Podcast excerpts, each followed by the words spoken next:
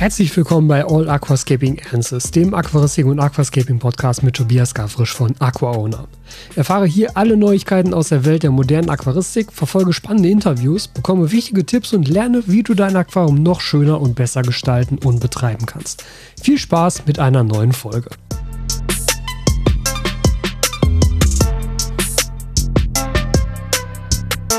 Folge 152. 152 ist auch irgendwie so eine geile Zahl. Ich weiß gar nicht warum. Ist ja gar nicht kein, nicht kein, ähm, kein runder Geburtstag oder so, aber irgendwie, ich glaube, mir kommt das mal so vor, wegen 52 Wochen pro Jahr und dann ist man bei 152, hat man immer das Gefühl, so ah, sind die irgendwie schon drei Jahre. Ist es ja nicht. Also wäre ja 100, was wären das dann? 156. Aber das ist ja ganz interessant. Das heißt, in vier Folgen haben wir dreijähriges Jubiläum. Das ist ja auch schon ganz geil. Also, doch, ich bin ganz angetan davon, wie das mit diesem Post Podcast so gelaufen ist. Also generell so über die ganze Zeit und wie sie das so gehalten hat und wie das auch bei euch so ankommt und natürlich auch von den Aufrufezahlen, weil gerade auf den Podcast-Plattformen nehmen die tatsächlich kontinuierlich zu. Auf YouTube ist das relativ identisch. Da gibt es ab und zu mal Ausreißer, wenn eine Folge besonders interessant oder kontrovers ist. Aber auf den Podcast-Plattformen, da nimmt das wirklich kontinuierlich zu und das finde ich doch ganz spannend. Ähm, ja, dafür machen wir es ja. Also, diese Woche gibt es wieder drei Fragen von euch die ich mir schon rausgesucht habe, die eigentlich alle ganz spannend sind, beziehungsweise ganz interessant sind. Ähm, ich möchte aber anfangen, einerseits wieder mit so ein bisschen News und andererseits mit so einem kleinen Run-Thema, was ich mir einfach gerade mal wieder so ein bisschen von der Seele reden muss, weil mich das einfach die letzte Woche doch echt ein bisschen genervt hat, weil das so komprimiert irgendwie aufgetaucht ist. Aber das, das ist irgendwie dann so, so, so eine andere Sache nochmal. Aber gut. Ähm, erstmal News. Hm ich hatte es beim letzten Mal schon gedacht, gesagt, oder sogar die Woche davor schon, Schläuche sind bestellt, die 1622er. Ähm, gibt, noch keine Neuigkeiten, wann sie fertig produziert sind, wann sie verschickt werden, keine Ahnung. Mein, mein momentaner Plan ist ja, dass sie hoffentlich im Juni dann verfügbar werden. Was aber viel interessanter ist, sind zwei Dinge. Einerseits mh, Cut Grip Tools. Cut Grip Tools kommen jetzt tatsächlich die Woche wieder in den Shop. Also dann sind wieder ein paar da, noch nicht viele. Ich kriege dann erstmal nur zehn Stück pro Sorte. Ähm, weitere zehn Stück pro Sorte sind sozusagen schon in der Fertigung. Die sollte ich eigentlich die Woche danach dann auch spätestens kriegen. Das heißt, da habt ihr die Möglichkeit, Cut Grip Tools wieder zu bekommen. Ähm, was aber viel interessanter ist und wo ich auch deshalb sehr transparent hier mit euch sein möchte, was mir ja bei dieser ganzen Produktentwicklungsgeschichte eigentlich immer ganz, ganz gut gefallen hat und auch also ich finde es halt sinnvoll, das zu tun, weil natürlich so dann Entscheidungen auch viel besser ähm, kommuniziert werden können und auch, glaube ich, viel besser nachvollziehbar sein werden. Mhm. Diese, dieses Badge, also diese 20, also insgesamt 40 Tools, die ich dann da jetzt bekomme, die so nächste Woche, das werden die letzten sein für den Preispunkt von 49 Euro. Wenn das Cutting Grip Tool wird teurer werden. Das ist jetzt natürlich erstmal keine so geile Nachricht, wenn ihr das jetzt hört. Ähm, aber ich möchte das einmal erklären, weil ich glaube, dass das tatsächlich sehr sinnvoll ist. Also nicht, dass es teurer wird, aber warum es teurer wird. Einerseits tatsächlich ähm, gestiegene Materialkosten. Da kann natürlich keiner von euch was dafür als Endkunde. Das ist mir auch klar. Und deshalb ist das etwas, wo ich eigentlich immer versuche, das ähm, noch in die Marge mit reinnehmen zu lassen und nicht an den Kunden durchzureichen. Das ist beispielsweise bei den normalen Tools schon der Fall gewesen. Die sind nämlich seit Jahresanfang im Einkauf vom Hersteller teurer geworden. Und zwar alle. Alle Tools, die ich habe, jetzt außer der Cutting Grip Tools, sind im Einkauf seit Jahresbeginn teurer geworden. Wir haben aber halt uns dafür entschieden, also ich zusammen mit Liquid Nature, dass wir das halt von der Marge fressen lassen. Also unsere Marge damit halt kleiner wird und das halt nicht durchreichen an euch als Endkunde. Das geht halt, manchmal geht das, wenn die Marge passt oder wenn man halt akzeptiert, dass die Marge kleiner wird, weil man es halt mit anderen Sachen besser querfinanzieren kann. Und manchmal geht es halt nicht. Und das Cutting Grip Tools ist jetzt so etwas, wo es nicht geht, wo allerdings die Materialkosten gar nicht das Problem gewesen wären. Denn ähm, die Materialkosten sind tatsächlich gestiegen für mich im Einkauf äh, von den beiden Tools und die hätte ich nicht durchgereicht. Ja, also da hätte ich weiter gesagt, okay, wir lassen den Preis bei 49,90 und die gestiegenen Materialkosten, die zahle ich halt einfach selber durch die geringere Marge dann in dem Moment. Was allerdings jetzt der Fall ist, wir hatten, seit wir die Cut Grip Tools jetzt auf den Markt gebracht haben, drei Reklamationen. Heute kam nämlich gerade erst noch eine rein. Das war die dritte. Und zwar immer mit dem gleichen Problem. Nämlich, das Cutting Grip Tool wird ja an der Schneide zusammengehalten, also die beiden Scherenhälften werden zusammengehalten durch eine Edelstahlschraube, die auf der Gegenseite das äh, Mutternstück aus Kunststoff hat. Da ist also eine Kunststoffmutter drin. Hat natürlich materialtechnisch den Vorteil, dass es halt durch Wasser nicht angegriffen wird und so weiter und es relativ günstig ist in der Produktion. Ähm, denn diese Mutter ist eine Sonderanfertigung. Das ist nichts, was du irgendwie so irgendwo kaufen kannst. Das ist eine Sonderanfertigung speziell für dieses eine Tool, was halt der Michael Weinkamp von Weinkamp Aquaristik, der die Tools ja handfertigt, da halt eingesetzt hat. So, jetzt kam heute, wie gesagt, die dritte Reklamation mit immer dem gleichen Fehler, nämlich, dass bei regelmäßiger und umfangreicher Benutzung eventuell diese Kunststoffmutter reißen kann. Und dann fällt natürlich die Schere auseinander. Das ist in dem Sinne nicht problematisch, weil man diese Kunststoffmutter halt bei uns dann auch als Ersatzteil einfach bekommt. Dann sagt er kurz Bescheid, dann sage ich den Michael kurz Bescheid und dann schickt er euch so eine Kunststoffmutter als Ersatzteil raus. Die setzt ihr dann einfach da ein, schraubt die Schraube wieder drauf, fertig. Könnt ihr selber reparieren, ist überhaupt gar kein Problem. Trotzdem ist natürlich auffällig, wenn halt Reklamationen kommen, die immer das gleiche Fehlerbild zeigen. Und jetzt nach dem dritten Mal haben wir halt besprochen, so, hm, das scheint ja irgendwie ein Problem zu sein. Und es scheint ja irgendwie eine Schwachstelle zu sein. Und dann haben wir so ein bisschen hin und her überlegt, wie könnte man das ändern? Und die einzig sinnvolle Änderung an dieser Stelle ist halt einfach nur, das Material zu verändern. Also diese Mutter nicht mehr aus Kunststoff zu machen, sondern aus irgendeinem Metall. Das ist halt nur ein bisschen die Frage, welches Metall, was man also nehmen könnte. Und momentan ist unsere Wahl auf Messing gefallen. Dass wir also diese Mutter jetzt aus Messing fertigen lassen. Und wie schon gesagt, das ist eine Sonderanfertigung, diese Mutter. Pro Stück ist das eine Sonderanfertigung. Deshalb ist nämlich auch leider diese Mutter pro Stück echt arschteuer. Ähm, also im Vergleich so, ne? Und das ist dann nämlich halt eine, ja, eine Verbesserung des Tools, die halt höhere Materialkosten nach sich zieht, die nicht mehr von der Marge aufgefangen werden können. Das würde einfach keinen Sinn machen weil man dann einfach an dem Tool nichts mehr verdienen würde, aus Herstellersicht und aus Händlersicht. Und deshalb ist das tatsächlich eine Preissteigerung, die wir weitergeben müssen. Aber es bedeutet ja eben auch, dass das Tool deutlich verbessert wurde, weil die bisherige ähm, offensichtlich vorhandene Schwachstelle, die manchmal da zu einem Problem führen könnte, ist damit ausgemerzt. Das heißt, die Kunststoffmutter kann nicht mehr reißen, weil sie ist nicht mehr aus Kunststoff, sie ist ab jetzt dann aus Messing, beziehungsweise ab in drei, vier, fünf Wochen ungefähr. Ne, wie gesagt, jetzt gibt es erstmal noch eine Runde normaler Cutting Grip Tools mit der Kunststoffmutter. Bisher ist es ja auch nur dreimal passiert und wir haben schon weit über 100 Tools verkauft.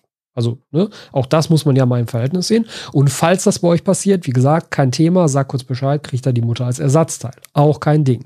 Aber trotzdem, die werden dann jetzt weiterhin erstmal nochmal für die 49 Euro verkauft. Und danach, sobald wir dann die Cutting Grip Tools mit der Messingmutter gefertigt haben, eventuell ändert sich das Material tatsächlich auch nochmal. Wir experimentieren da gerade mit verschiedenen Materialien, auch um zu gucken, was da die jeweiligen Kosten sind, weil diese Muttern eben sondergefertigt werden müssen und je nach Material unterscheidet sich das halt.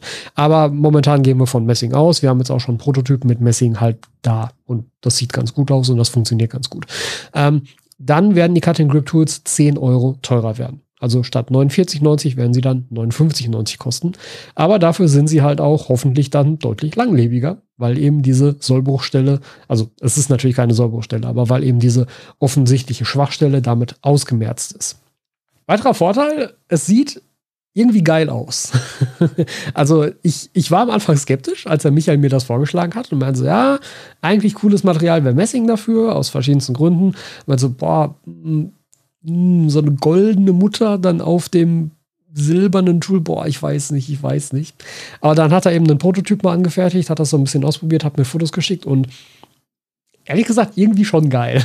Weil es ist dann auch nochmal so ein Alleinstellungsmerkmal optisch gesehen. Und es sieht schon irgendwie ganz cool aus mit dieser Messingmutter dann da drin. Und es macht das Ganze natürlich eben deutlich haltbarer und deutlich langlebiger. Ja, das ist also die eine Sache, die anstehen wird. Eine Preiserhöhung bei den Cutting Grip Tools um 10 Euro. Ähm, das heißt, ihr habt jetzt sozusagen die Wahl, kauft ihr jetzt aktuell die Cutting Grip Tools, sobald sie wieder verfügbar sind, noch für den alten Preis mit der Kunststoffmutter oder wartet ihr und kauft dann die neuen Cutting Grip Tools mit der Mess wahrscheinlich Messingmutter zum neuen Preis von 59,90. Das äh, ja, ist so aktuell dann die Varianten, die wir da fahren und die ihr dann natürlich jetzt auch in Zukunft habt. Zweite Sache ist, heute hat Aquasabi bestellt. Bei mir. Aquasabi hat bei mir bestellt. Das heißt, in, ähm, ja, in ein paar Tagen oder ein paar Wochen, wahrscheinlich eher in ein paar Wochen, ich muss die Sachen ja auch erstmal rausschicken und dann muss das alles bei denen eingepflegt werden ins System, ähm, bin ich mit AquaOwner offiziell als Hersteller auf Aquasabi vertreten. Und Aquasabi wird dann die AquaOwner Produkte führen. Und zwar alle. Wir haben alles bestellt. Ja, von einigen Sachen haben sie deutlich mehr bestellt, beispielsweise von den Schläuchen. Von anderen Sachen haben sie erstmal nur kleinere Mengen bestellt. Natürlich müssen die auch erstmal gucken, wie das Ganze läuft und wie das Ganze dann bei denen verkauft wird. Aber das ist schon so ein kleiner Traum, der da gerade in Erfüllung gegangen ist. Ja, so eine Bestände, äh, eine, eine Mail zu bekommen, unsere Bestellung bei Ihnen. Ich sage so, hm, geil. Diese Richtung hatten wir auch noch nicht bisher. Also das ist schon cool. Da, da freue ich mich sehr drüber. Vor allem, dass sie eben auch wirklich das komplette Sortiment jetzt einmal durchgenommen haben. Also eben alles, was halt eben im Großhandel angeboten wird. Denn die Cutting Grip Tools werden nicht im Großhandel angeboten, die gibt es exklusiv nur bei mir, nur bei mir auf aquascaping.shop. Und die großen Toolbags genauso, die wird es auch nur bei mir geben, wobei die momentan ja sowieso nicht lieferbar sind. Aber alles andere hat Aquasabi genommen, also die ähm, Diffusoren, die Schlauchverbinder, die Schnelltrennkupplung, die Essential Toolbags und eben die Schläuche, die ganzen Schlauchvarianten. Und halt Ersatzteile, also Ersatzmembran, Rück, Rückschlagventil, diese ganzen Sachen. Und das finde ich sehr geil. Und dann kriege ich nämlich auch meine eigene Herstellerseite auf Aquasabi. Also ihr habt das ja jetzt auch schon, dass ihr da halt ihr auf, auf Aquasabi im Shop so eine Herstellerseite öffnen könnt, meinetwegen von, von Shiros oder von ADA. Und dann seht ihr halt alle Produkte von denen und so wird das eben für äh, Aquaona dann auch der Fall sein.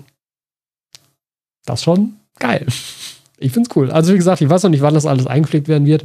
Ähm, ich mache die Bestellung Anfang nächster Woche fertig, weil es halt relativ groß ist. Muss ich erstmal einen passenden Karton dafür finden, beziehungsweise wahrscheinlich werden es mehrere Kartons werden.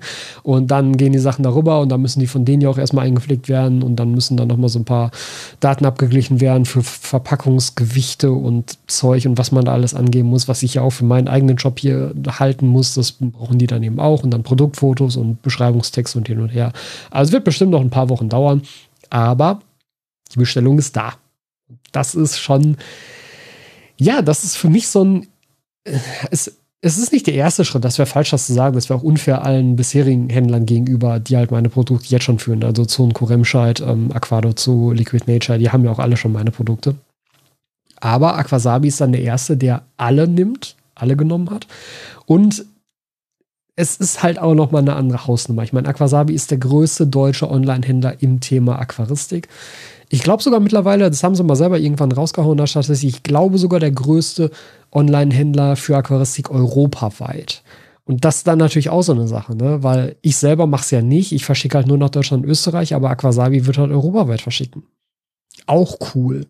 Und das ist schon ein sehr interessanter Stepping Stone, also ein sehr interessanter mir fallen keine deutschen Wörter ein. Threshold wäre jetzt das andere Wort.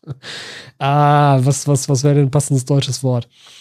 Meilenstein, genau. Ein sehr schöner Meilenstein, der damit jetzt erreicht ist und der für mich auch so ein bisschen diesen, dieses Thema Großhandel und dieses Thema Aquaona als Marke etablieren und nach vorne bringen doch auch nochmal sehr pusht und sehr auch für mich nochmal weiter in den Vordergrund rückt als ähm, ja, Perspektive für mich und für Aquaona als meine Marke im Laufe der nächsten Monate und Jahre. Das ist also ja so aktuell die Geschichte. So, dann ähm, wollen wir gleich zu euren Fragen kommen. Ne, wir machen vorher das Run-Thema. Dann kann ich mich jetzt erst ein bisschen aufregen und danach mache ich dann eure Fragen und über die freue ich mich dann wieder.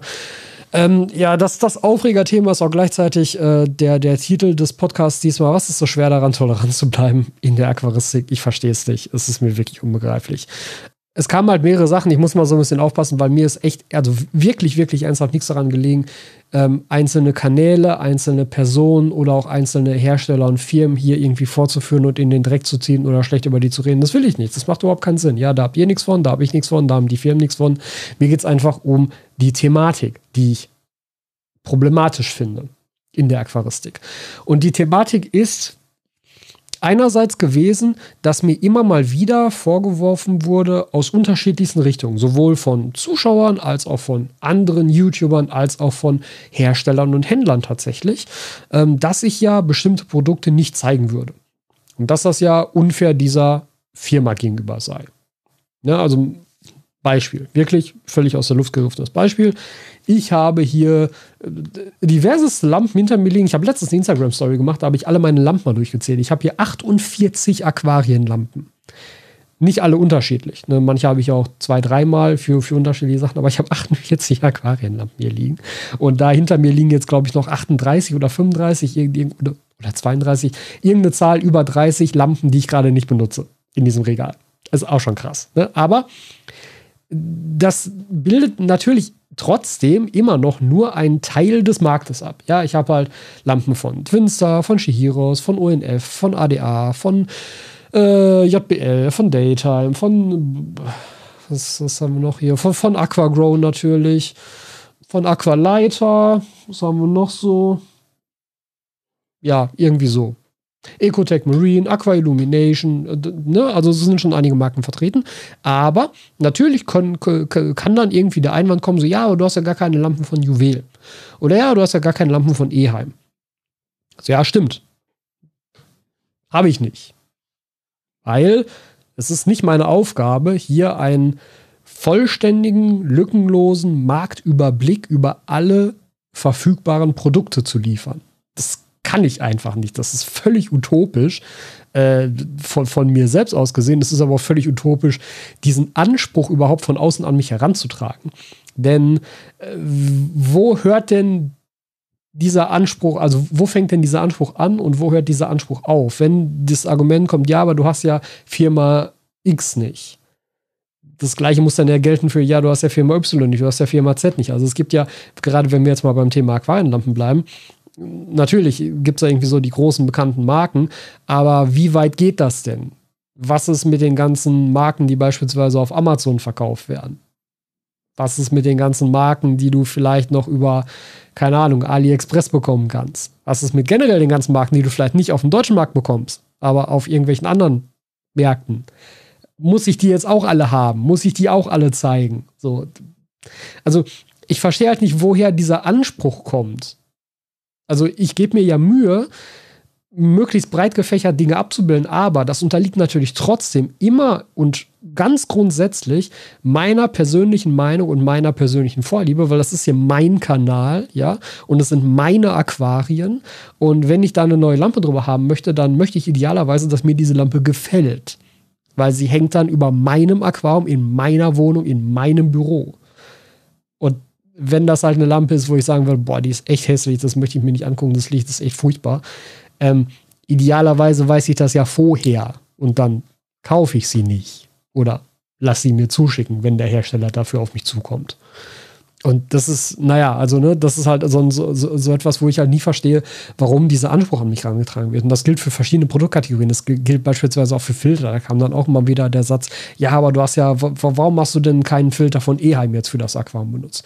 Oder warum hast du denn keinen Filter von Fluval für das Aquarium benutzt? Oder warum hast du denn keinen Filter von Sera für das Aquarium benutzt? So, ja, keine Ahnung, weil ich sie halt nicht habe, weil ich halt stattdessen den Filter von JBL, Oase oder Aquael benutzt habe.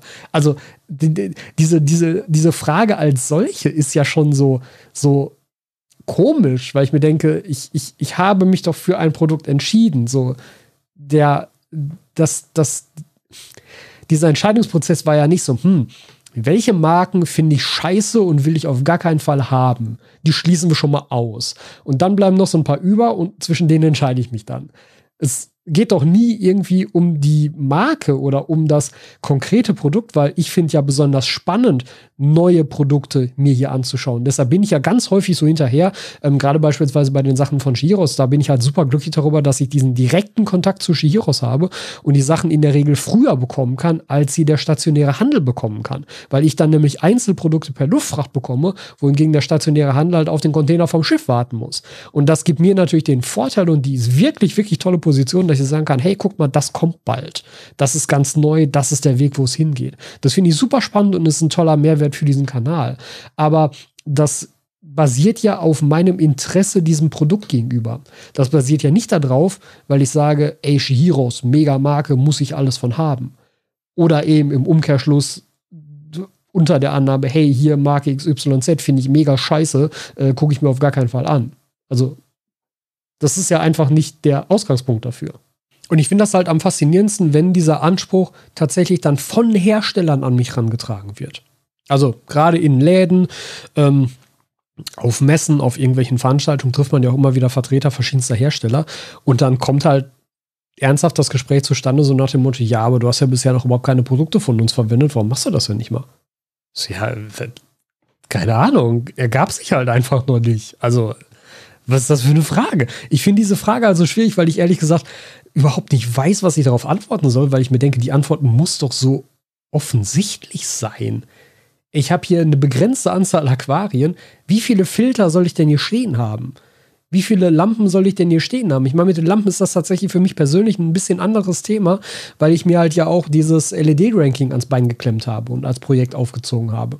Was ich halt ein schönes Nachschlagewerk finde. Und dafür versuche ich tatsächlich möglichst viele Lampen hier zu behalten, deshalb ist das Regal so voll, um eben auch neue LEDs in Zukunft damit wieder vergleichen zu können. Auch eben für Videos, um halt Lichtvergleiche zu machen. Aber das ist ja für andere Produkte uninteressant. Also es macht ja keinen Sinn, irgendwie zehn verschiedene Heizstäbe hier zu haben, weil sie ja alle das gleiche tun und es da keinen. Also da ist es ja für ein Video uninteressant, ob ich diese zehn Heizstäbe immer wieder in der Zukunft in immer neuen Videos immer wieder zeigen kann. Weil ja, also das Aussehen dieses Heizstabs keinen Effekt auf das Aquarium hat. Das war ein komischer Satz. Also das Aussehen des Heizstabs ist irrelevant für die Funktion, will ich damit sagen. Und so wäre das bei Filtern ja beispielsweise auch. Also, ne, wenn ich halt aktuell, ich habe aktuell eins, zwei, drei, drei Süßwasseraquarien, zwei Meerwasseraquarien. Das heißt, wenn es jetzt, bleiben wir mal spaßeshalber bei dem Thema Filter, habe ich halt drei Aquarien, die dafür überhaupt in Frage kommen. Eins davon ist das Mini M, da ist die Auswahl für Filter sehr, sehr klein. Das andere wäre das Pond-Style, da kann man schon ein bisschen mehr mitmachen, aber es hat auch insgesamt nur 30 Liter. Und das dritte wäre dann halt das 100p, 160 Liter. Also ja, ich kann schon so ein bisschen was abbilden, aber manche Filter gehen halt einfach grundsätzlich nicht. Ja, die großen Fluvalfilter, wo, wo soll ich die einsetzen? Habe ich überhaupt kein Aquarium für. Und halt auch andere Sachen. Ja, wenn dann halt irgendwie kommt, ja, hier nimm doch mal Filter XY, meinetwegen nimm doch mal irgendwie einen von den aktuellen großen EM-Filtern. So, ja, klar könnte ich mir jetzt irgendwie schicken lassen und irgendwie ausprobieren, aber ich habe ja einen Filter, mit dem ich glücklich bin und der gut funktioniert und den ich euch vorgestellt habe und der ja dann auch den Vorteil hätte, dass man da Langzeit-Reviews von machen könnte, was übrigens tatsächlich in den nächsten Wochen kommen wird. Da werde ich mal ein Video machen über meine ähm, Erfahrungen mit allen Filtern, mit allen Außenfiltern, die ich bisher benutzt habe, über einen längeren Zeitraum. Das ist, glaube ich, auch nochmal ganz spannend. Aber das braucht ja eben auch Zeit. Also, wie der Name schon sagt. Ne? Und wenn ich sage, hey, ich habe jetzt hier mein 100p-Setup aufgebaut, ich benutze jetzt diesen Filter. Ja, aber warum benutze ich denn nicht den anderen Filter? Ja, keine Ahnung, weil ich halt diesen Filter benutze, weil ich halt diese Lampe benutze, weil ich halt diesen Druckmineral benutze. Ne? Also, äh, ich, ich denke, ihr wisst, worauf ich hinaus will. Ich finde es einfach super schwierig, auf so eine Frage einzugehen, weil ich diesen Anspruch nicht nachvollziehen kann, wie man ähm, mir gegenüber den Anspruch haben kann, ich müsse doch das, das, das komplette verfügbare Produktsortiment abbilden. Wie soll ich das machen? Ich bin halt kein Händler. Also ich handle mit meinen eigenen Produkten, deshalb mache ich eigene Produkte. Aber ich habe ja null Interesse daran, ein klassischer ähm, ähm, Vollsortimenthändler zu werden, der jetzt einfach halt alles von allen anderen äh, Herstellern irgendwie einkauft. Da, da ist auch, glaube ich, mein Kanal überhaupt nicht sinnvoll für und überhaupt nicht geeignet für. Da sind wahrscheinlich andere Kanäle viel besser für. Da wäre wahrscheinlich ein Kanal wie der von Thomas oder der von Aquadozo oder auch der von Liquid Nature viel, viel sinnvoller, weil die natürlich allesamt Vollsortimenthändler sind und damit ja auch diesen Zugriff ohnehin schon haben und ohnehin halt auch, mh, mm, also denen ist ja auch egal, was halt ange angesetzt wird, was halt für ein Projekt verwendet wird. Also wahrscheinlich ist es auch nicht egal, jeder wird irgendwo seine Präferenzen haben. Aber ein Händler hat ja ein bestimmtes Sortiment aus einem guten Grund. Ne? Und dieses Sortiment kann dann ja auch abgebildet werden. Aber das ist ja etwas, was ich hier gar nicht habe. Deshalb, ja, ist das, finde ich das immer so ein bisschen schwierig. Also vielleicht ist das auch nur, ich weiß es nicht genau. Das kommt mir jetzt im Nachhinein, wenn ich jetzt das alles so erzählt habe, wieder so ein bisschen vor, als wäre das ein etwas selbstmitleidiges äh, Rumgeheule hier von mir. Ähm, so sollte es natürlich nicht klingen. Es ist einfach, ich finde es einfach schwierig, diesen Anspruch an diesen Kanal hier zu setzen. Und mich würde aber auch interessieren, woher der kommt. Also, weil ja die Tatsache, dass ich kein Vollsortimenthändler bin, ist ja offensichtlich und ist ja auch, also ist ja öffentlich klar, so, ne? Ähm, naja.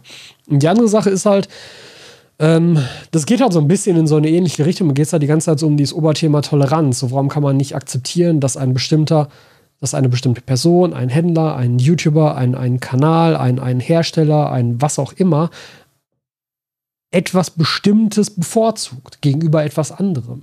Nur weil das ja nicht der eigenen Präferenz entsprechen muss, bedeutet das doch nicht, dass das in irgendeiner Form besser oder schlechter ist. Und darum ging es mir jetzt gerade so ein bisschen so, ja, also warum wird mir vorgeworfen, ich würde diesen, diesen und jenen Filter, diese und jene Lampe nicht benutzen und damit diesen Händler benachteiligen, diesen Hersteller benachteiligen, wo ich mir denke, so, was ist denn hier überhaupt Vorteil, Nachteil an dieser Stelle. Und ich würde ja bestimmte andere Sachen bevorzugen. So, ja, wahrscheinlich ist das sogar richtig. Wahrscheinlich bevorzuge ich sogar bestimmte Sachen, weil sie halt mir persönlich gefallen. Nun, da kommt eben wieder zum Tragen, es ist mein Kanal, es sind meine Videos, es sind meine Themen, es sind meine Aquarien, an denen ich diese Sachen hier mache, in meiner Wohnung. Klar ist das auch meine Meinung und meine Entscheidung dann und meine Präferenz, die ich hier darstelle. Ne? Ähm, und so ist es aber tatsächlich dann auch so mit der Themenwahl und mit der Art und Weise, wie ich Aquaristik überhaupt betreibe. Also, ich mache ja hier gerade, jetzt, jetzt bleiben wir mal kurz beim Süßwasser. Ich mache ja hier für Süßwasser konkret Aquascaping.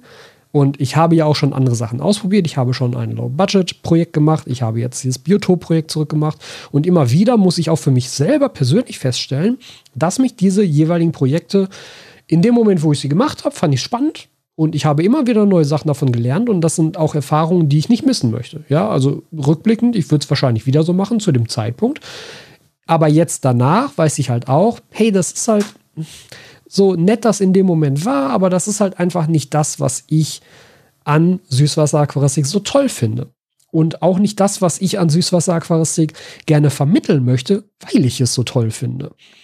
Und das auf diesem Aspekt dann immer wieder rumgeritten wird von anderen, die dann sagen so, ja, aber der macht ja nur Aquascaping und das ist ja immer so teuer und immer so aufwendig und immer so, keine Ahnung was. Und guck mal hier, man kann das auch auf viel billiger machen und man kann doch auch Sachen gebraucht kaufen und, und, und man kann doch auch einfach nur tolle Fische in seinem Aquarium halten und nicht so viele Pflanzen. So, ja, kann man alles, natürlich. Ich habe niemals in keinem einzigen Video, in keinem einzigen Podcast gesagt, dass man das nicht könnte. Ich habe, ich, ich weiß nicht, wie häufig ich gesagt habe, das ist nur meine persönliche Meinung und das, was ich toll finde. Und ich muss halt schon auch Videos über die Dinge machen, die ich toll finde, weil darüber kann ich am besten Videos machen. Es ist doch bescheuert, wenn man verlangt, dass ich etwas mache, was ich nicht mag, weil dann ist doch logisch, dass auch das Video dazu nicht so gut werden würde. Ja, ich habe irgendwann mal, das war in, in, in irgendeinem Livestream, das ist schon länger her, wahrscheinlich schon irgendwie ein Jahr oder zwei Jahre oder so. Der, der Livestream wird noch online sein, ich habe aber keine Ahnung, welcher das war. Da hat mich irgendwann mal jemand gefragt, beziehungsweise hat mir jemand vorgeworfen, ja, du kannst doch nicht sagen, dass irgendwie diese und jene Fische mit Skalaren zusammengehalten werden könnten, weil die würden ja die Eier der Skalare fressen. Und ich lese das und denke mir so, Alter, ich habe noch nie in meinem ganzen Leben über die Haltung von Skalaren gesprochen. Ja, für mich persönlich völlig uninteressanter Fisch. Ich habe keinen Plan davon, wie dieser Fisch richtig gehalten wird, weil ich mich noch nie damit auseinandergesetzt ha habe, weil ich halt noch nie ein Aquarium mit Skalaren hatte und das auch nicht vorhabe. So. Und dann, dann kommt halt so ein, so, ein, so ein Vorwurf, der einfach, also in im, in allererster Linie war er natürlich schlicht gelogen, weil ich habe diesen Ausspruch niemals unter Garantie niemals getroffen, eben aus den genannten Gründen. Finde ich uninteressant, habe ich noch nie gemacht, habe ich keinerlei Erfahrung mit, habe ich keinerlei Wissen drüber. Natürlich sage ich da dann drin nichts drüber. Ne? Und so ist es eben mit anderen Themen auch. Also Klar wird es immer Sachen geben, wo ich vielleicht im ersten Moment sage, so, na, interessiert mich nicht so, war ja bei Meerwasser genauso. Also das ist ja auch ganz grundsätzlich ist das ja überhaupt nichts Verwerfliches. Ich habe ganz lange gesagt, boah, nee, Meerwasser finde ich blöde, interessiert mich nicht, finde ich doof, sieht irgendwie alles so gleich aus, keine Ahnung. Und ganz im Ernst, jetzt gerade, ich finde Meerwasser geiler als Süßwasser. Das ist aktuell mein Stand, muss ich ganz einfach so sagen. Ja, also ich freue mich jetzt auf das neue Escape, auf das 100p und ich glaube, wenn ich mich da so ein bisschen wieder reinfuchse, dann wird das auch wieder geiler und pusht für mich Aquascaping nochmal wieder so ein bisschen als Interesse. Aber ganz aktuell, jetzt zu diesem Zeitpunkt, wo ich diesen Podcast aufnehme, finde ich Meerwasser geiler als Süßwasser. Das ist einfach der Stand, wo es gerade ist. Und ja, das hätte ich halt vor zwei Jahren auch nicht erwartet. Und da habe ich halt auch noch ganz anders darüber geredet. Aber natürlich können sich Meinungen ändern und natürlich können sich Ansichten ändern, wenn man Dinge ausprobiert. So, wenn ich dann aber Dinge ausprobiere und danach dann feststelle, das, war halt, das gefällt mir halt nicht. Wie das jetzt mit dem Biotop-Aquarium so war, dann muss doch auch okay sein, dass ich halt auch dann im Nachhinein weiter sage, so, nee, ja, also so wie das gelaufen ist, mit den Einschränkungen bei den Pflanzen und halt mit, ja, keine Ahnung, kein, keine Düngung und wenig Pflanzenauswahl und Zeugs, das ist halt einfach nicht meins, finde ich doof, möchte ich nicht so weitermachen. Und dann kommen halt Leute daher und sagen, ja, aber Biotop-Aquaristik ist so viel besser, weil das ist nicht so teuer und man muss nicht so häufig die Pflanze schneiden. So, so ja, okay, wenn du das so siehst, dann mach es doch. Aber warum musst du mir das denn überhaupt an dieser Stelle erst noch erklären oder vorwerfen? So, mach's doch einfach. Mach's doch einfach, wie es dir am besten gefällt. Und ich verstehe doch vollkommen und ich bin der Erste, der voll okay ist damit, wenn jemand sagt, hey, die, die, die Videos von Tobi, die kann ich mir nicht angucken, weil Aquascaping ist echt nicht meins. Ich gucke mir lieber Videos von anderen an, wo es halt mehr um Biotop-Aquaristik geht, wo es vielleicht mehr um Do-it-yourself-Lösungen geht, um Low-Budget-Aquaristik, weil das, was der Tobi da sagt, das ist immer so teuer und immer so aufwendig und da habe ich keinen Bock zu. Ja, super. Ist doch, ist doch geil, ja, ist doch mega gut, wenn du für dich das gefunden hast, was dir an der Aquaristik besonders gut gefällt. Das ist doch das Beste, was passieren kann. Also, wie viele stehen halt überhaupt erstmal vor dieser Frage und sind sich da nicht sicher und müssen dann natürlich auch erstmal in verschiedene Richtungen Dinge ausprobieren. Genauso wie es bei mir ja eben auch der Fall war. Ich habe auch verschiedene Dinge ausprobiert, Low Budget, Biotop und kann jetzt halt im Nachhinein sagen, boah, das war alles nichts für mich. Auf der anderen Seite mehr Wasser ausprobiert und gesagt, das ist schon sehr geil. Also, das ist schon wirklich sehr, sehr geil. Ne? Und, und so passiert das halt. Aber dann halt auch da wieder diesen Anspruch zu haben und diese, meiner Meinung nach ist das intolerant, also diese, diese Intoleranz an den, an den Tag zu legen, zu sagen, ja, aber du musst doch alles mal gemacht haben, du musst doch alles mal ausprobiert haben, weil es kann ja nicht sein, dass du irgendwie nur das eine machst und das finde ich aber uninteressant. Ja, dann find's halt uninteressant, dann ist halt auch einfach mein Kanal nicht der, den du gucken solltest. Und das ist ja auch wieder vollkommen okay und vollkommen normal. Also das, das, das ist ja generell auch so ein Ding, das, das wurde ich auch schon ganz, ganz häufig gefragt. Ähm, von Leuten, die äh, einen neuen YouTube-Kanal zum Thema Aquaristik starten wollten. Also wirklich ganz, ganz viele von den YouTubern, die jetzt schon Monate, vielleicht sogar, sogar Jahre dabei sind, haben mir am Anfang geschrieben und gesagt, hey, ich würde auch gerne Videos über Aquaristik machen. Ich hoffe echt, du findest das nicht scheiße, wenn ich dann eventuell mal ein Thema auch behandle, was du auch schon behandelt hast. Und meine Antwort jedes Mal jedes einzelne Mal exakt die gleiche war und ich gesagt habe, wie kommst du überhaupt auf die Idee, dass, dass man das scheiße finden könnte? Also es ist doch toll, mehr Leute zu haben, die dieses Thema in die Öffentlichkeit tragen. Es ist doch toll, wenn ein bestimmtes Thema von möglichst vielen Leuten bearbeitet wird, damit man möglichst viele Ansichten auf ein bestimmtes Thema bekommt, um eine ideale Problemlösung zu erzeugen. Und es ist doch toll, wenn möglichst viele Leute möglichst breit gefächert und möglichst verschieden auf das Thema Aquaristik schauen, um einfach dieses Thema an sich so offen und so transparent und so breit wie möglich darzustellen. Das ist doch das Beste, was der Aquaristik passieren kann. Und ich habe dann sehr schnell das Gefühl, und natürlich ist das jetzt mh, hm, wahrscheinlich ein Vorurteil und wahrscheinlich auch manchen gegenüber unfair. Aber ich habe ganz schnell das Gefühl, dass es vielen Kanälen nicht darum geht, Aquaristik nach vorne zu bringen, sondern in erster Linie sich selbst nach vorne zu bringen. Wo ich immer denke, das ist sehr kurzsichtig gedacht. Weil alles, was die Aquaristik nach vorne bringt, bringt früher oder später auch die einzelnen YouTuber nach vorne, bringt früher oder später auch die einzelnen Hersteller nach vorne, bringt früher oder später auch die einzelnen Händler nach vorne. Wenn das Thema selbst spannender wird für die breite Masse, wenn das Thema selbst bekannter wird für die breite Masse, haben da alle was von. Alle, jeder Einzelne, jeder Einzelne, der in dieser Branche in irgendeiner Form zu tun hat. Und das ist eigentlich das, was ich ja auch immer mit diesem Kanal erreichen wollte. Natürlich ist mir klar, dass mein Kanal ein bestimmtes Thema verfolgt, eine bestimmte Zielsetzung verfolgt, weil das meine Zielsetzung ist, weil das mein Lieblingsthema ist. Ganz klar. Und natürlich hole ich damit nicht alle Leute ab. Ich hole nicht die Leute ab, die sagen, mein Aquarium soll möglichst günstig sein. Ich hole nicht die Leute ab, die sagen, mein Aquarium soll möglichst naturnah sein. Ich hole nicht die Leute ab, die sagen, in meinem Aquarium will ich ganz tolle Fische halten und Fische sind das Coolste an der Aquaristik. All diese Leute hole ich mit meinem Kanal nicht ab, weil das nicht meine Fokusthemen sind. Und das ist okay so. Aber die Leute, die sagen, hey, für mich muss ein Aquarium in erster Linie möglichst hübsch aussehen. Ich möchte gerne mich mehr mit Pflanzen beschäftigen. Ich möchte gerne mich mit der Düngung eines Aquariums beschäftigen. Ich möchte mich mit Designaspekten beschäftigen. Genau die Leute hole ich aber ab. Und das sind vielleicht Leute, die ansonsten bei anderen Kanälen auf YouTube nicht abgeholt werden würden. Und das bedeutet doch auch wieder, dass ich hier eine Zielgruppe erreichen kann, die andere möglicherweise nicht erreichen können. Und genauso können andere Kanäle Zielgruppen erreichen, die ich unmöglich erreichen kann. Und das alles bringt Aquaristik insgesamt nach vorne. Was aber Aquaristik nicht insgesamt nach vorne bringt, ist, wenn untereinander gesagt wird, ja, aber ständig nur über Aquascaping zu reden, das ist doch bescheuert, das äh, könnte ja Leute abschrecken, weil das immer so teuer wirkt. Oder nee, das ist immer so viel Aufwand und viele Leute wollen ja vielleicht diesen Aufwand nicht treiben. Denn das grenzt Aquaristik wieder ein. Das suggeriert dann Leuten, dass Aquaristik auf die eine Art und Weise schwierig und kompliziert und teuer ist und auf die andere Art und Weise gut und unterstützenswert und viel besser. Und das ist es nicht. Das ist es nicht. Es ist einfach nur eine oder eine andere Art und Weise, ein Aquarium zu betreiben. Und wie das für die einzelnen Personen ausgestaltet werden muss, das müssen die einzelnen Personen entscheiden. Das hat aber niemand von uns, die hier in der Öffentlichkeit stehen und Aquaristik nach vorne bringen wollen, zu entscheiden. Denn das ist sehr vermessen sich das an, den, an, an, die Hand zu geben.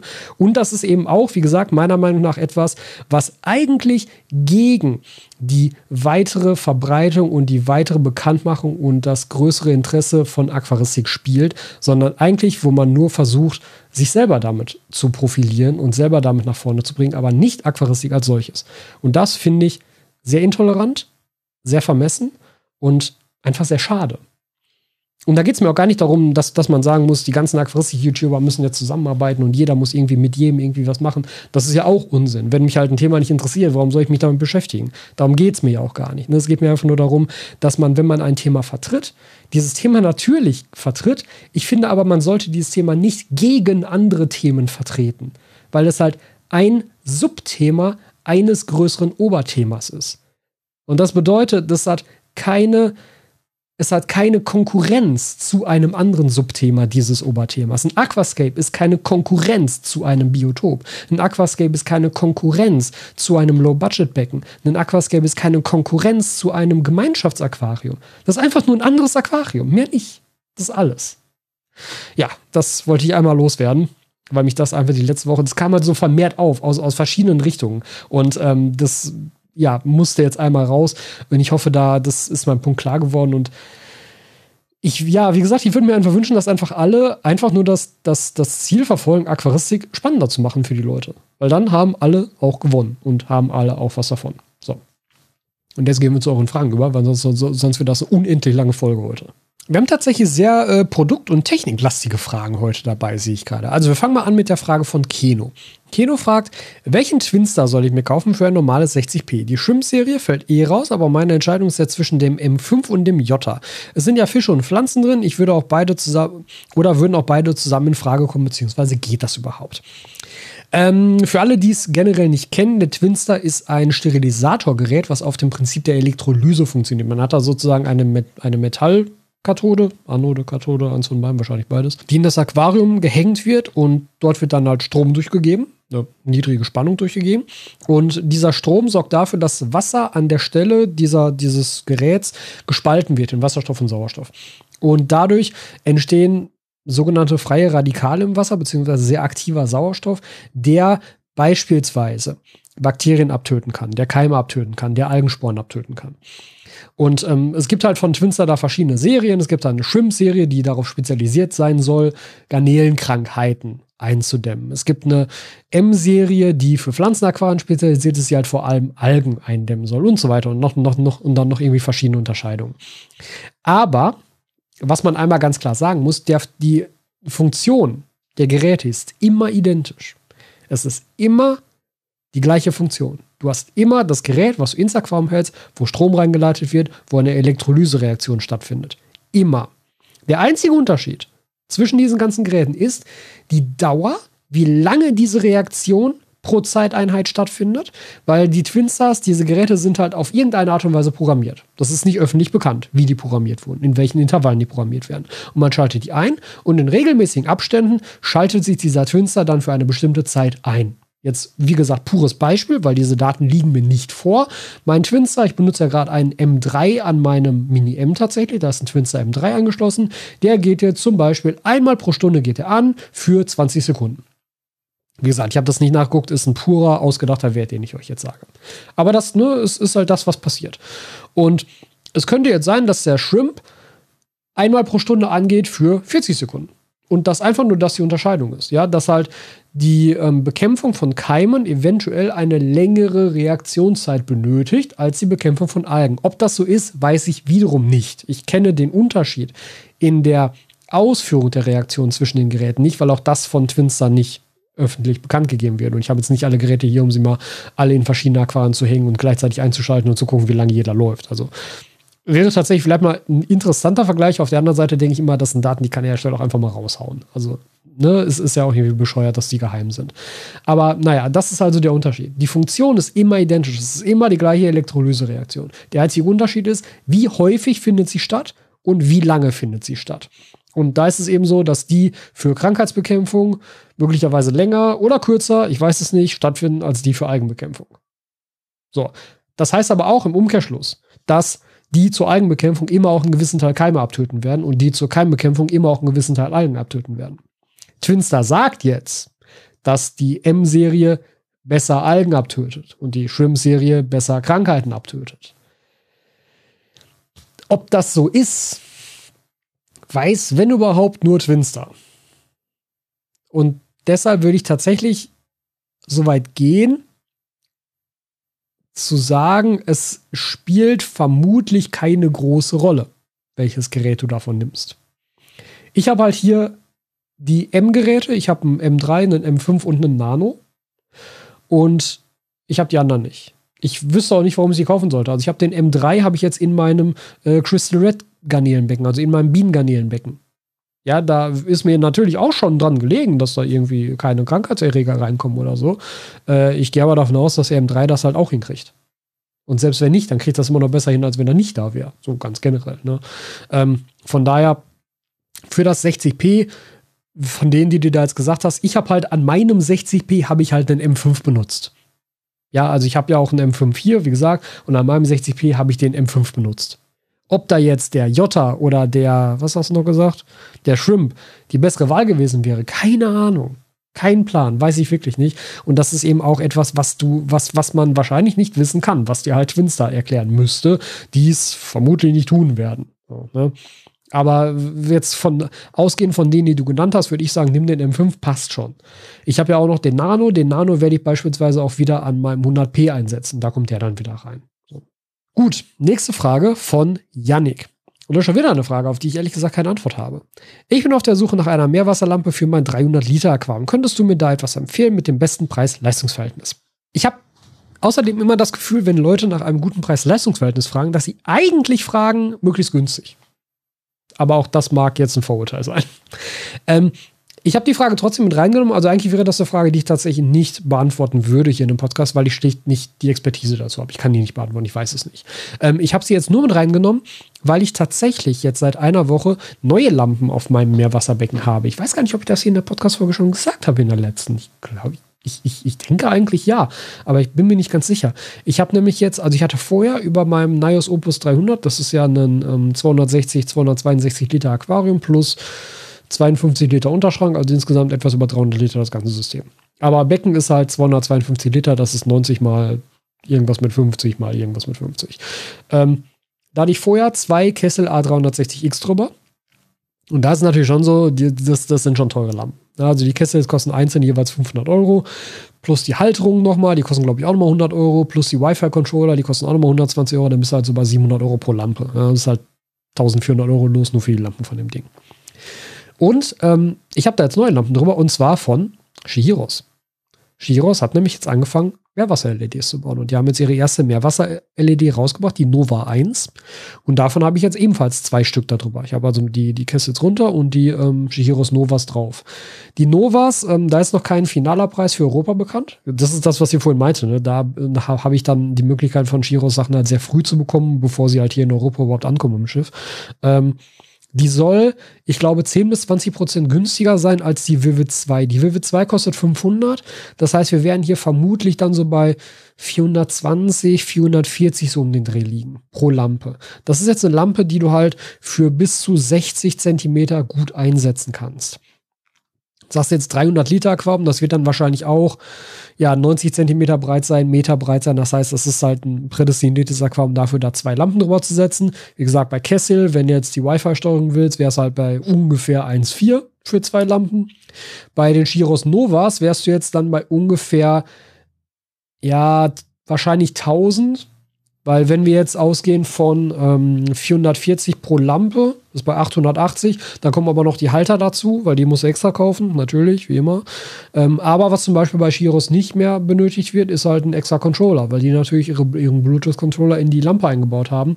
Genauso wie das ja auch bei den Süßwasserlampen der Fall ist.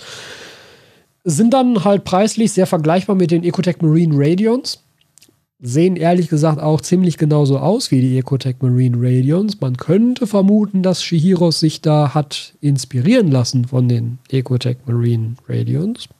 Möglicherweise. Die Radions sind halt als Einzellampe etwas teurer. Die liegen halt wieder genau bei 500 plus die Halterung, die dazu kommt. Also wärst du halt mit den Shiros Novas da beispielsweise noch ein bisschen drunter. Es gibt aber sicherlich auch andere Varianten. Also möglicherweise kommt da genau auf die Breite deines Beckens an. Sowas wie eine APX9 AP9X, A9X, halt die breite Kessel ähm, oder halt diese Doppellampe von, von Ecotech, das sind ja auch alles Varianten. Aber davon abgesehen habe ich einfach nicht die Übersicht über die Meerwasser-LEDs, die halt so am Markt verfügbar sind. Also ich kenne halt Aqua Illumination, Ecotech Marine, Kessel und jetzt Shihiros. Und die ich halt schon mal gesehen habe darüber. Ecotech, ähm, die, die, die, die Aqua Illumination Prime HD wäre auch eine Variante, die 32er Hydra eventuell, vielleicht auch die 16er, aber dann wahrscheinlich mindestens drei über dem Aquarium, aber wäre preislich immer noch attraktiver. Die liegt, glaube ich, bei 250, wenn du drei Stück davon nimmst, 750 plus die, plus, plus die Halter. Ja, gut, bist auch wieder bei 1000. Ja, also Ne, das ist so der Preisbereich, in dem ich mich halt bisher mit meinen Lampen so bewegt habe. Deshalb habe ich auch leider überhaupt keine Übersicht darüber, wie es nach unten geht. Ich wollte das, wie gesagt, diese Frage jetzt eigentlich nur so als als, ja, als Vorwand benutzen, um einmal zu sagen, hey, übrigens, Shiros hat jetzt auch äh, eine Meerwasser-LED rausgebracht und möglicherweise ist das ja eine Alternative für den einen oder anderen. Aber darüber hinaus äh, tut es mir sehr leid, aber da habe ich zu wenig Übersicht über den Markt, ähm, als dass ich da eine sinnvolle Antwort geben könnte.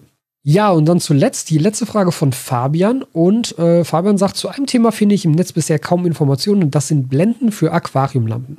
Ich betreibe zwei Becken mit der WRGB 2 von Shihiros und ich habe gesehen, dass es passende Blenden für diese Lampe gibt. Ich nehme an, diese werden auch verspiegelt sein. Sind sie, das ist richtig. Mich würde interessieren, obwohl, sind sie nicht zwangsläufig, kommen wir aber gleich zu. Ähm, ich nehme an, äh, mich würde interessieren, ob du Erfahrung mit hast mit solchen Blenden, welche Vorteile sich heraus ergeben, wie groß ist der Effekt auf die Ausleuchtung im Becken, vereinfachen die Blenden das Fotografieren des Beckens, weil beispielsweise weniger Reflexion im Raum. Also, ähm, diese Blenden von Shiros haben in allererster Linie einen Einsatzzweck und zwar, dass du nicht mehr so von der Lampe geblendet wirst suggeriert der Name ja bereits. Also das ist wirklich der Hauptgrund. Ähm, deshalb, ich, ich habe nämlich gerade darüber nachgedacht, ich habe Erfahrung damit, ja. Ich habe nämlich meine Vivid 2 über dem 60p mit solchen Blenden betrieben. Ich habe also die Blenden für meine ähm, Shiros Vivid 2 und die sind nämlich nicht verspiegelt. Die sind nicht verspiegelt. Und ich bin mir aber eigentlich fast sicher, ich muss das mal kurz checken. Ich, ich check das mal eben auf Aquasabi, weil ich weiß, dass die die haben. Ähm, ich bin mir eigentlich sicher, dass andere Blenden von Shihiros, Shihida, äh, von Shihiros tatsächlich verspiegelt waren. Aber die von der Vivid 2 sind es definitiv nicht. Ich suche mir jetzt mal eben alle Blenden raus. Genau, das sind die von der Vivid. Also wir haben hier Blenden für die Vivid, wir haben Blenden für die WRGB 2, genau, die hast du gerade auch schon gesagt. Wir haben Blenden für die Vivid Mini. Und haben wir noch mehr Blenden? Ne, das war's. So, schauen wir uns mal die Bilder an. Also WRGB 2, ne, die sind definitiv nicht verspiegelt, die sind nur schwarz. Die Vivid 2, die waren auch nur schwarz, das wusste ich, die habe ich ja auch. Die Vivid 2 Mini, sind die verspiegelt? Das sieht. Nee, nee, die sind nur, da ist nur eine Lücke drin für die Halterung. Nee, sind auch nicht verspiegelt. Also, das heißt, da geht es eben wirklich nur darum, dass die Blenden halt da sind, damit du, wenn du vor dem Aquarium stehst, von der Lampe nicht so geblendet wirst. Ganz einfach. Und deshalb haben die tatsächlich auch null Auswirkungen auf die Ausleuchtung im Aquarium. Wenn sie verspiegelt wären, dann hättest du natürlich recht mit dieser Theorie. Dann würde halt ein gewisser Anteil Streulicht, der von den LEDs nach außen abgestrahlt wird, vom Spiegel wieder eingefangen und wieder zurückgeleitet ins Aquarium. Aber dadurch, dass die Shades relativ schmal sind, wie lang sind die? Steht das hier irgendwo? Breite 95 mm, also 9,5 cm. Das, ein, ein großer Teil geht ja für den Lampenkörper selbst verloren. Also ist der Teil, der übersteht, über der Lampe, vielleicht so 5 cm. Und das in einem relativ steilen Winkel nach außen. Das heißt, der Anteil an Licht, der durch den Abstrahlwinkel der LEDs überhaupt diesen Shade treffen würde, ist sehr gering. Das sind ja ohnehin nur die LEDs, die ganz außen sitzen und sehr nah da dran sitzen und dann auch nur ein kleiner Teil davon. Und dann hätten wir klassisches Physikprinzip, Eintrittswinkel gleich, gleich Austrittswinkel. Wir hatten einen sehr steilen Eintrittswinkel. Ob das Licht, was da dann von den Shades aufgefangen würde, auch wirklich ins Aquarium geleitet werden würde, wäre dann nochmal eine Frage, die halt auf einem komplett anderen Blatt steht. Ne? Also ich würde vermuten, selbst wenn sie verspiegelt wären, wäre der Effekt auf die Aquariumbeleuchtung für dich als Betrachter nicht sichtbar. Er wäre wahrscheinlich messbar mit entsprechenden Messgeräten, aber ich glaube, er wäre für dich nicht sichtbar. Das heißt, nicht signifikant. Da würde ich also nichts draufsetzen. Da jetzt ohnehin die Shades von Shiros alle nur schwarz-pulver beschichtet sind und äh, deshalb halt überhaupt gar keinen Einfluss auf die Beleuchtung in der Markform haben, ist der Punkt halt auch hinfällig. Aber der Punkt, nicht von der Lampe geblendet zu werden, ist tatsächlich interessant, nicht nur für dich selbst, sondern auch für den Teil, den du angesprochen hast, was das Fotografieren angeht. Denn das kann tatsächlich helfen. Ähm, je nachdem, aus welcher Perspektive du das Licht, ähm, das Licht, das Foto machst und je nachdem, wie nah oder weit weg du dabei vom Aquarium bist, ist es ja durchaus so, dass, also nehmen wir jetzt mal an, äh, 60p mit einer Vivid 2 darüber, hängt relativ weit oben über dem Becken. Und das heißt natürlich, du stehst vor dem Aquarium und du kriegst tatsächlich Streulicht von der Lampe ab. Und wenn du das Streulicht abkriegst, kriegt natürlich dein Handy oder deine Kamera das Streulicht ebenfalls ab. Und das kann tatsächlich sehr, sehr störend sein, weil so Streulicht direkt in die Linse rein, das erzeugt halt immer so Halos und das erzeugt so einen, so einen verwaschenen, gefadeten Look weil halt Licht sich im Objektiv bricht und hin und her reflektiert wird und damit beispielsweise auch die Helligkeitsmessung der Kamera stören kann, dass die nicht mehr korrekt funktioniert. Ähm, und all das wären natürlich Dinge, die mit diesen Shades ausgemerzt werden könnten. Und das, wie gesagt, ist auch so. Das ist ja auch der Grund, warum ich tatsächlich diese Shades für meine Vivid 2 benutzt habe, weil eben sie hing über dem Aquarium relativ weit oben und selbst wenn ich hier am Schreibtisch gesessen habe, hat diese Lampe geblendet einfach. Und deshalb Shades dran gemacht und dann blendet sie nicht mehr. Ich habe das gleiche jetzt gemacht, sind zwar keine Shades, aber halt der, der, der Gedanke war der gleiche. Ähm, ich habe ja die Radeon G5, die Ecotech Marines, äh, in der Freshwater-Variante jetzt über dem 100p.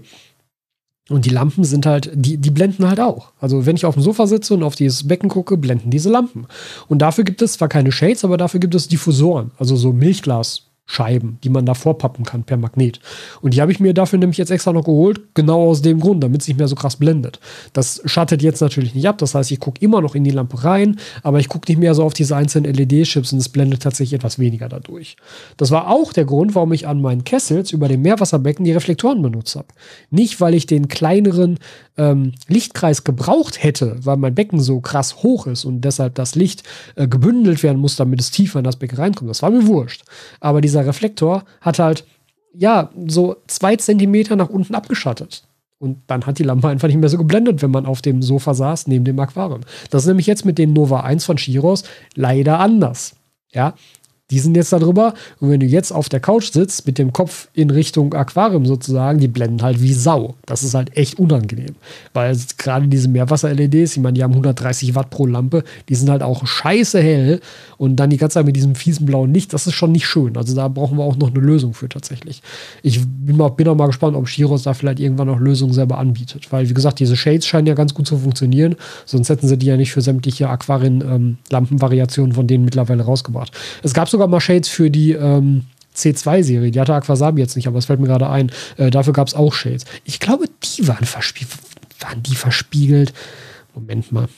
Shiros Shades C2. Hier gab es auf jeden Fall in Weiß. Ne, das ist auch WW2. Aber auch cool. Auf AliExpress, ja, okay. Ja, aber es gibt hier auf jeden Fall Shades für die C2 RGB. Sind sie verspiegelt? Ist, ist das eine Verspiegelung? Ne, sind sie auch nicht. Nee, also, ja, gut. Hat sich dann alles erledigt mit dem Thema Verspiegeln. Also, Zusammenfassung der Antwort: Einfluss auf das Aquariumlicht hat es keins, weil nicht verspiegelt. Es äh, macht das Betrachten für dich ein bisschen angenehmer, weil du halt nicht mehr geblendet wirst von der Lampe und es kann tatsächlich auch das Fotografieren einfacher machen, weil dann natürlich auch die Linse deiner Kamera nicht mehr geblendet wird von der Kamera und dadurch ähm, von der Lampe und dadurch der Kontrast im Bild steigt und du wieder eine vernünftige Helligkeitsmessung machen kannst. Also ist schon nicht verkehrt, die Dinger zu benutzen, auf jeden Fall. So, gut das soll es für heute gewesen sein. Wieder etwas längere Folge, soweit ich das beurteilen kann. Ich habe keinen Timer heute mitlaufen. Ich weiß gar nicht, wie lang es jetzt geworden ist. Aber ich freue mich, wenn ihr wieder bis zum Ende durchgehalten habt und wir sehen uns dann nächste Woche wieder.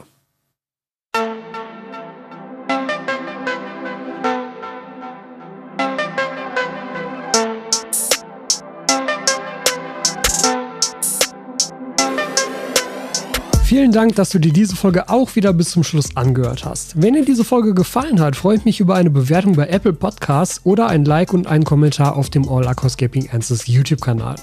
Und wenn du diesen Podcast und die Arbeit dahinter unterstützen möchtest, schau dir einmal die Möglichkeiten dazu in den Show Notes an. Du kannst mir sehr helfen, indem du Mitglied auf dem YouTube-Kanal wirst oder einen deiner nächsten Einkäufe in meinem oder einem meiner Partnershops durchführst. Vielen Dank für deine Unterstützung und dein Interesse und bis zur nächsten Folge.